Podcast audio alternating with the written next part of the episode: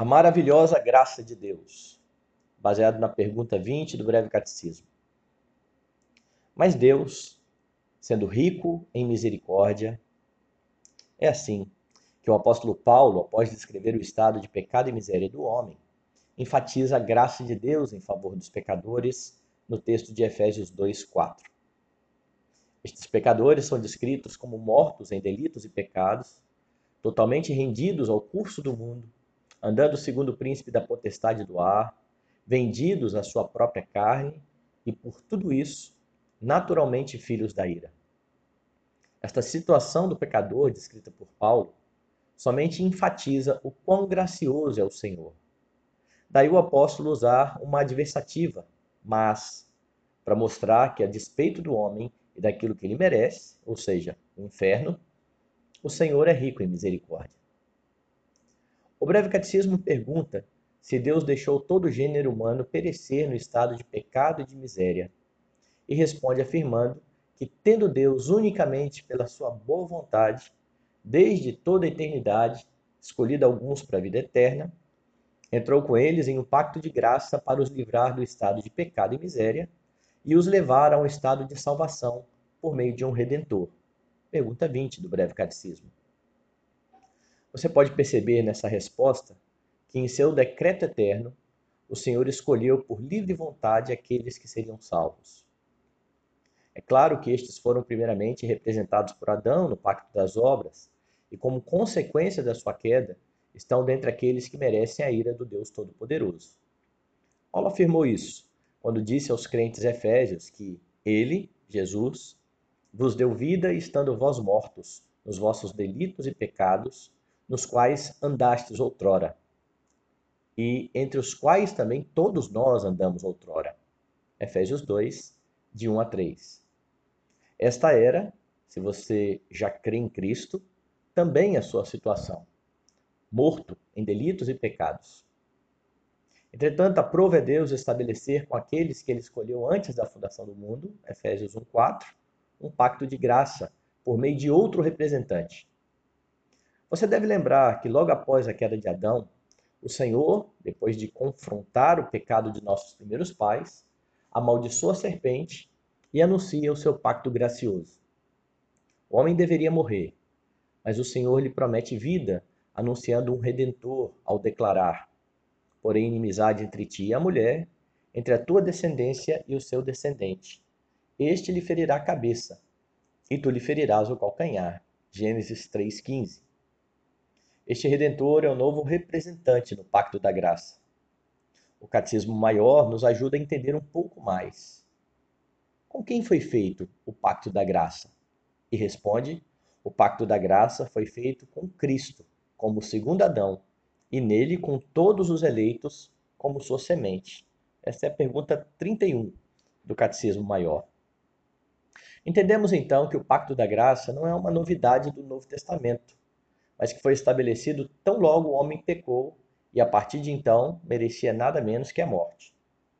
O Pacto da Graça é bem melhor que o Pacto das Obras, pois este foi feito entre Deus e Adão, enquanto aquele foi feito entre o Pai e seu Filho Jesus Cristo.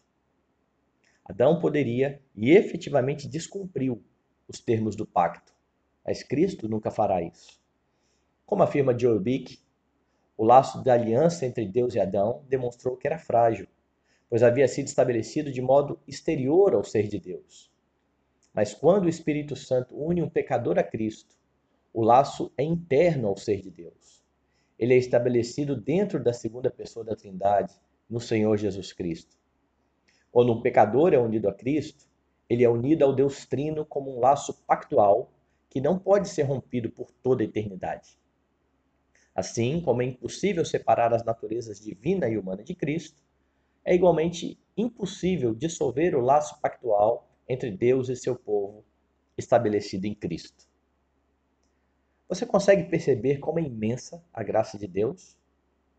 Foi por entender isto que o apóstolo Paulo pôde afirmar aos romanos que ele não, eles não precisavam temer. Suas perguntas retóricas pressupõem esta maravilhosa graça. Que diremos, pois, à vista destas coisas? Se Deus é por nós, quem será contra nós? Aquele que não poupou seu próprio filho, antes por todos nós o entregou, porventura não nos dará graciosamente com ele todas as coisas? Quem intentará acusação contra os eleitos de Deus? Quem os condenará? Quem nos separará do amor de Cristo? A resposta não poderia ser outra. Por causa da obra graciosa de Cristo em favor do seu povo, nada pode separar este povo do amor de Deus que está em Cristo Jesus, nosso Senhor. Sim, você merecia somente a morte, mas foi alcançado pela maravilhosa graça, e por causa disso pode viver seguro, sabendo que todas as coisas cooperam para o bem daqueles que amam a Deus, daqueles que são chamados segundo o seu propósito, conforme Romanos 8, 28.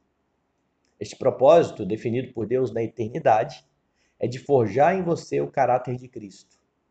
E como, além de gracioso, ele é poderoso, cumprirá tudo aquilo que ele tem determinado para a sua vida.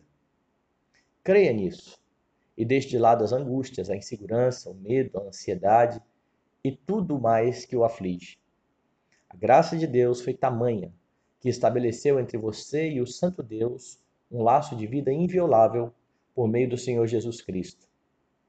Por vezes os cristãos são rápidos para crer que Deus é poderoso para salvá-los, mas se angustiam pelas coisas menores. O Senhor Jesus fez os seus discípulos ponderarem a respeito disso quando ordenou que eles não andassem ansiosos pelo que comer ou pelo que vestir e perguntou: Não é a vida mais que o alimento e o corpo mais do que as vestes? A resposta é óbvia. A lição, então, é que o Deus que deu o que é mais valioso, a vida e o corpo, daria também o que era menos valioso, o alimento e as vestes. O que tem tirado o seu sossego? O que tem angustiado a sua vida? Lembre-se da maravilhosa graça de Deus, razão pela qual você foi alcançado por Jesus Cristo. Você estava morto em delitos e pecados, mas Deus, sendo rico em misericórdia, livrou a sua vida do inferno ao castigar em seu Filho amado os seus pecados. Lembre-se do belo hino que declara: Foi na cruz, foi na cruz, que um dia eu vi meu pecado castigado em Jesus. Foi ali, pela fé, que meus olhos abri e agora me alegro em sua luz.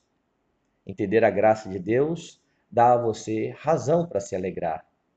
Alegre-se, portanto, e confie no seu gracioso Redentor.